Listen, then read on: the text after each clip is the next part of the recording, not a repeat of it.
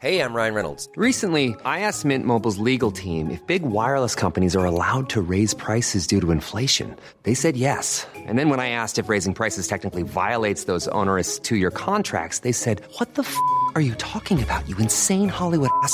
So to recap, we're cutting the price of Mint Unlimited from $30 a month to just $15 a month. Give it a try at mintmobile.com slash switch. $45 up front for three months plus taxes and fees. Promo rate for new customers for limited time. Unlimited more than 40 gigabytes per month. Slows. Full terms at mintmobile.com.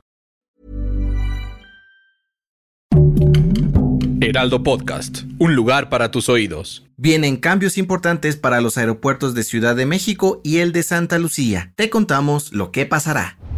Esto es Primera Plana de El Heraldo de México. Para nadie es un secreto que el Aeropuerto Internacional de la Ciudad de México está saturado y, para ser honestos, un tanto descuidado por lo que el presidente Andrés Manuel López Obrador y su equipo ya pusieron manos a la obra para resolver este problema. ¿Cómo lo van a lograr? Bueno, se planea limitar el número de vuelos desde ahí para trasladarlos al Aeropuerto Internacional Felipe Ángeles. Jugada maestra. Aunque no reveló la cantidad de vuelos que van a mover a Santa Lucía, se espera que sean lo suficientes para que miles de pasajeros no sufran más retrasos, cancelaciones o esperar horas y horas para recoger sus maletas. Pero eso no es todo, pues mientras esto sucede, también le van a dar una shineadita a la Terminal 2 del AICM para reforzar algunos problemitas estructurales y dejarlo al 100% con una inversión de más de 600 millones de pesos. ¿Para cuándo comenzaría este show? Aún no hay una fecha definida. Por lo pronto, lo único que sabemos es que este 2022 arrancará el proyecto y estará a cargo del gobierno de la Ciudad de México. Gracias por escucharnos. Si te gusta Primera Plana y quieres seguir bien informado, síguenos en Spotify para no perderte de las noticias más importantes.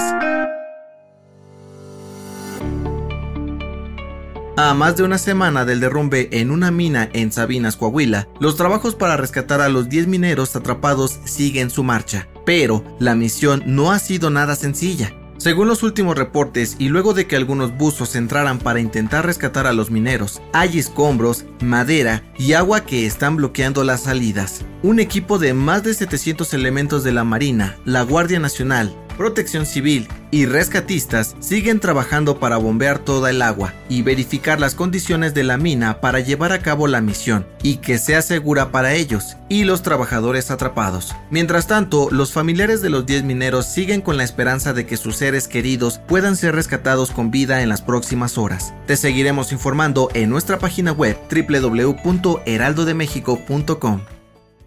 Con la inflación y el aumento de precios ahorcándonos mes con mes, el Banco de México decidió darle una nueva sacudida a la economía de miles de familias, subiendo la tasa de interés a 8.50%, la cifra más alta desde el 2008. Pero, ¿qué significa esto y cómo te afecta? Como te contábamos hace unos días, la inflación en México no se detiene y en julio pasado se ubicó en 8.15%. Para intentar frenarla, Banjico aumenta las tasas de interés para desincentivar el consumo, que no gastemos tanto y así evitar que los precios sigan subiendo. Según expertos de Citibanamex, es tan complicado que la inflación nos dé un respiro que seguramente las tasas de interés seguirán aumentando e incluso llegarán hasta el 9.5%. Así que ni modo, tendremos que seguir apretando el cinturón. En otras noticias, jalón de orejas, la Comisión de las Naciones Unidas para los Derechos Humanos se enteró de que AMLO quiere transferir a la Guardia Nacional a la Sedena y le pidió no hacerlo para mantener el uso de las Fuerzas Armadas solo en ocasiones excepcionales de seguridad pública.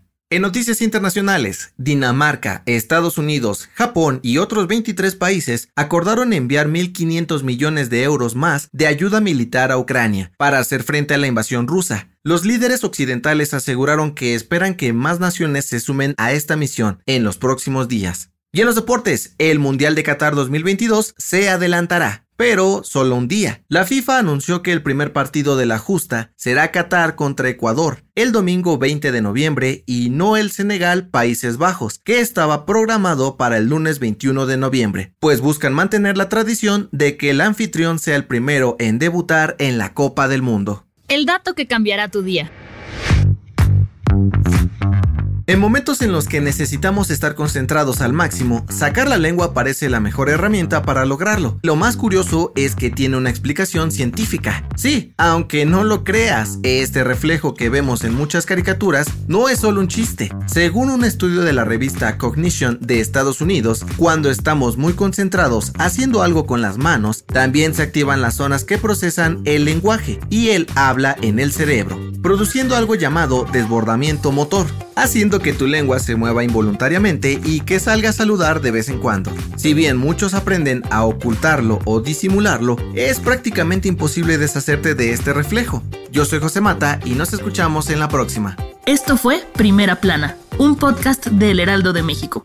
Encuentra nuestra primera plana en el periódico impreso, página web y ahora en podcast. Síguenos en Instagram y TikTok como El Heraldo Podcast y en Facebook, Twitter y YouTube como El Heraldo de México. Hasta mañana.